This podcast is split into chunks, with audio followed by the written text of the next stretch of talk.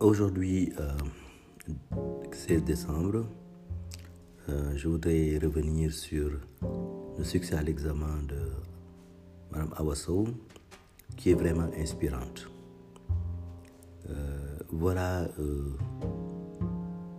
une dame mariée dans certain âge, très occupée avec les ménages, les activités de ménage, et eu le temps, la volonté, l'abnégation, surtout l'abnégation, pour faire des études euh, arabes, religieuses, euh, et réussir brillamment à l'examen. Il y a aussi une autre singularité, c'est que ces études sont faites euh, pendant une période de Covid et que les outils multimédia ont été utilisés pour faire les cours et l'examen.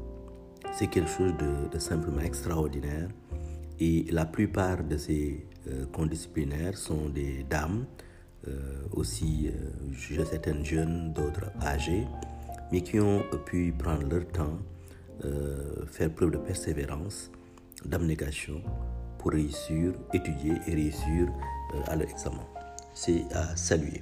Ça doit être aussi euh, une source d'inspiration pour vous autres, pour vous engager tout de suite dans des études, pour une meilleure connaissance euh, de la langue que vous utilisez tous les jours dans vos prières, euh, une meilleure connaissance de certains aspects de votre religion et aussi d'entraîner vos ménages qui, pour certains d'entre vous, depuis l'école, n'ont plus eu l'occasion d'apprendre.